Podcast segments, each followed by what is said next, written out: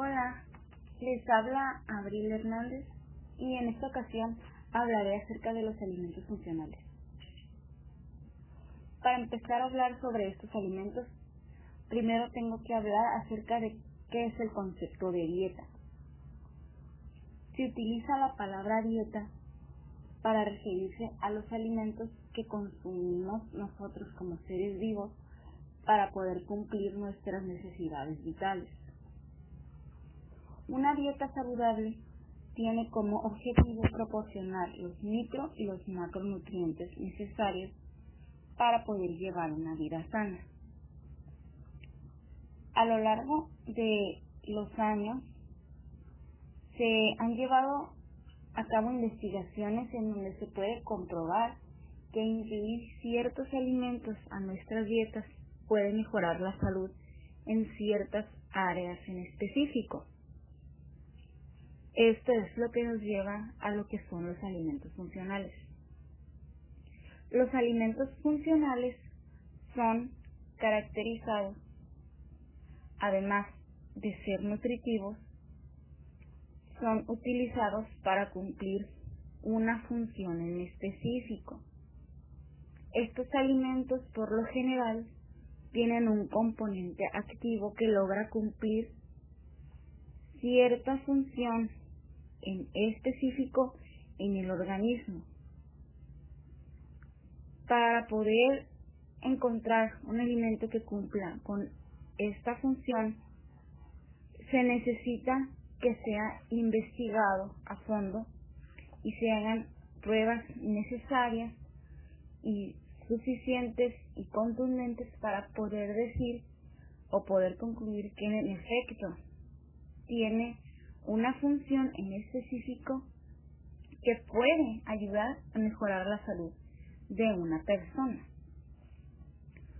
Un ejemplo de un alimento funcional puede ser el nopal. De hecho, acabo de subir un artículo en donde viene lo básico acerca de estas investigaciones. El nopal tiene como función ayudar al tratamiento de la diabetes. Hay investigaciones y artículos que se refieren al nopal como auxiliar en ese tratamiento. Pero ¿cómo es esto? Se demostró que 100 gramos de nopal asado 20 minutos antes de comer disminuye la glucosa en sangre. Esto ayuda a nivelar los valores de glucosa en sangre en personas que tienen diabetes, evitando así picos altos de insulina y ayudando a que el tratamiento clínico que está llevando la persona sea más efectivo. Tener en cuenta que esto no sustituye el tratamiento clínico que ya está llevando el paciente y tomando en cuenta que se debe seguir un régimen alimenticio adecuado para la enfermedad. También existen otros alimentos que son enriquecidos con ciertos micronutrientes o minerales para que puedan cumplir con ciertas funciones. Por ejemplo, a la sal se le añadió yodo para que éste permita la fabricación de hormonas tiroideas y que éstas puedan cumplir con funciones metabólicas importantes en nuestro organismo. Se tomó esta decisión porque la población estaba presentando un déficit de yodo. Entonces se decidió que añadir el yodo a la sal ayudaría a la disminución de este problema que claro, sí se logró. Ahora se ve muchísimo menos déficit de yodo en la población. Aunque aún hay casos en donde hay personas que creen que dejando la sal por completo o el yodo por completo, van a estar sanas.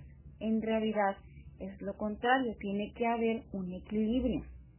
No te puedes exceder de sal, pero tampoco tiene que haber un déficit completo. Otro ejemplo es el ácido fólico. Este fue añadido en diversos alimentos que nosotros compramos en el mercado para que con este se eviten las malformaciones y que también no exista tanta deficiencia a la hora de que una mujer quede embarazada. Esta decisión se tomó igual que se tomó la del yodo porque se estaban presentando muchas personas con déficit de ácido fólico. Entonces se le añadió a alimentos empaquetados para así comenzar a disminuir un poco lo que es el déficit de ácido fólico.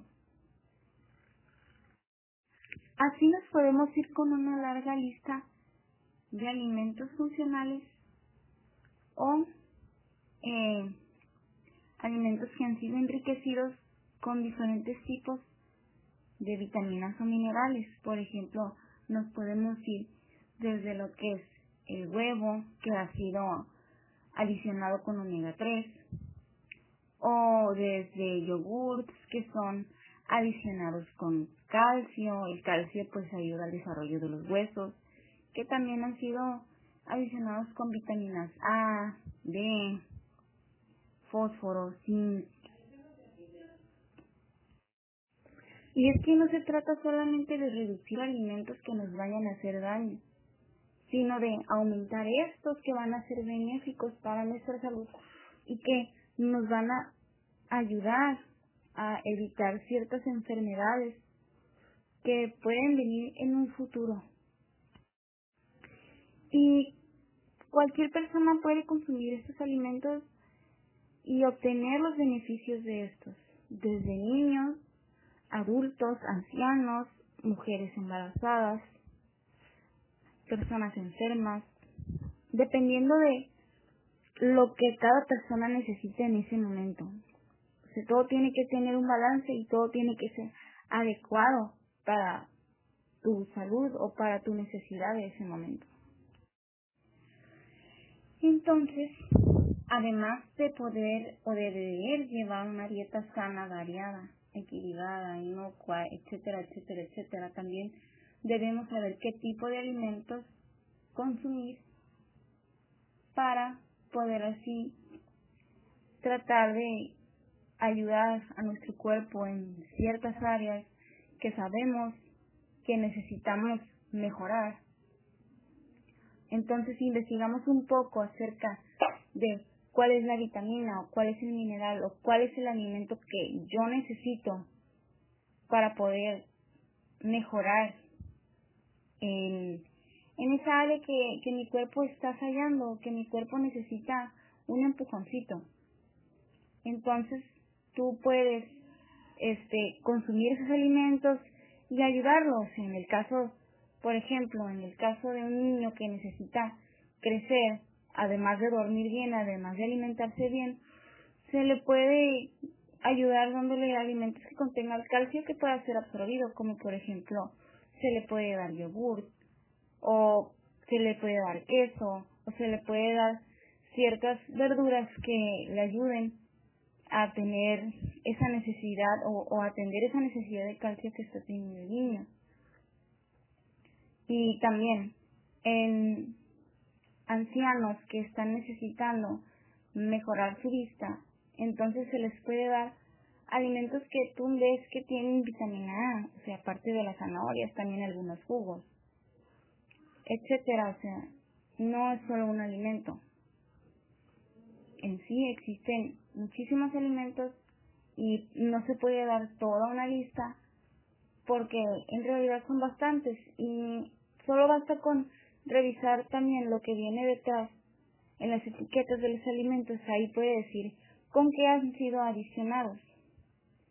Nunca está de más visitar a tu nutriólogo o visitar a tu médico que te diga qué es lo que estás necesitando en ese momento.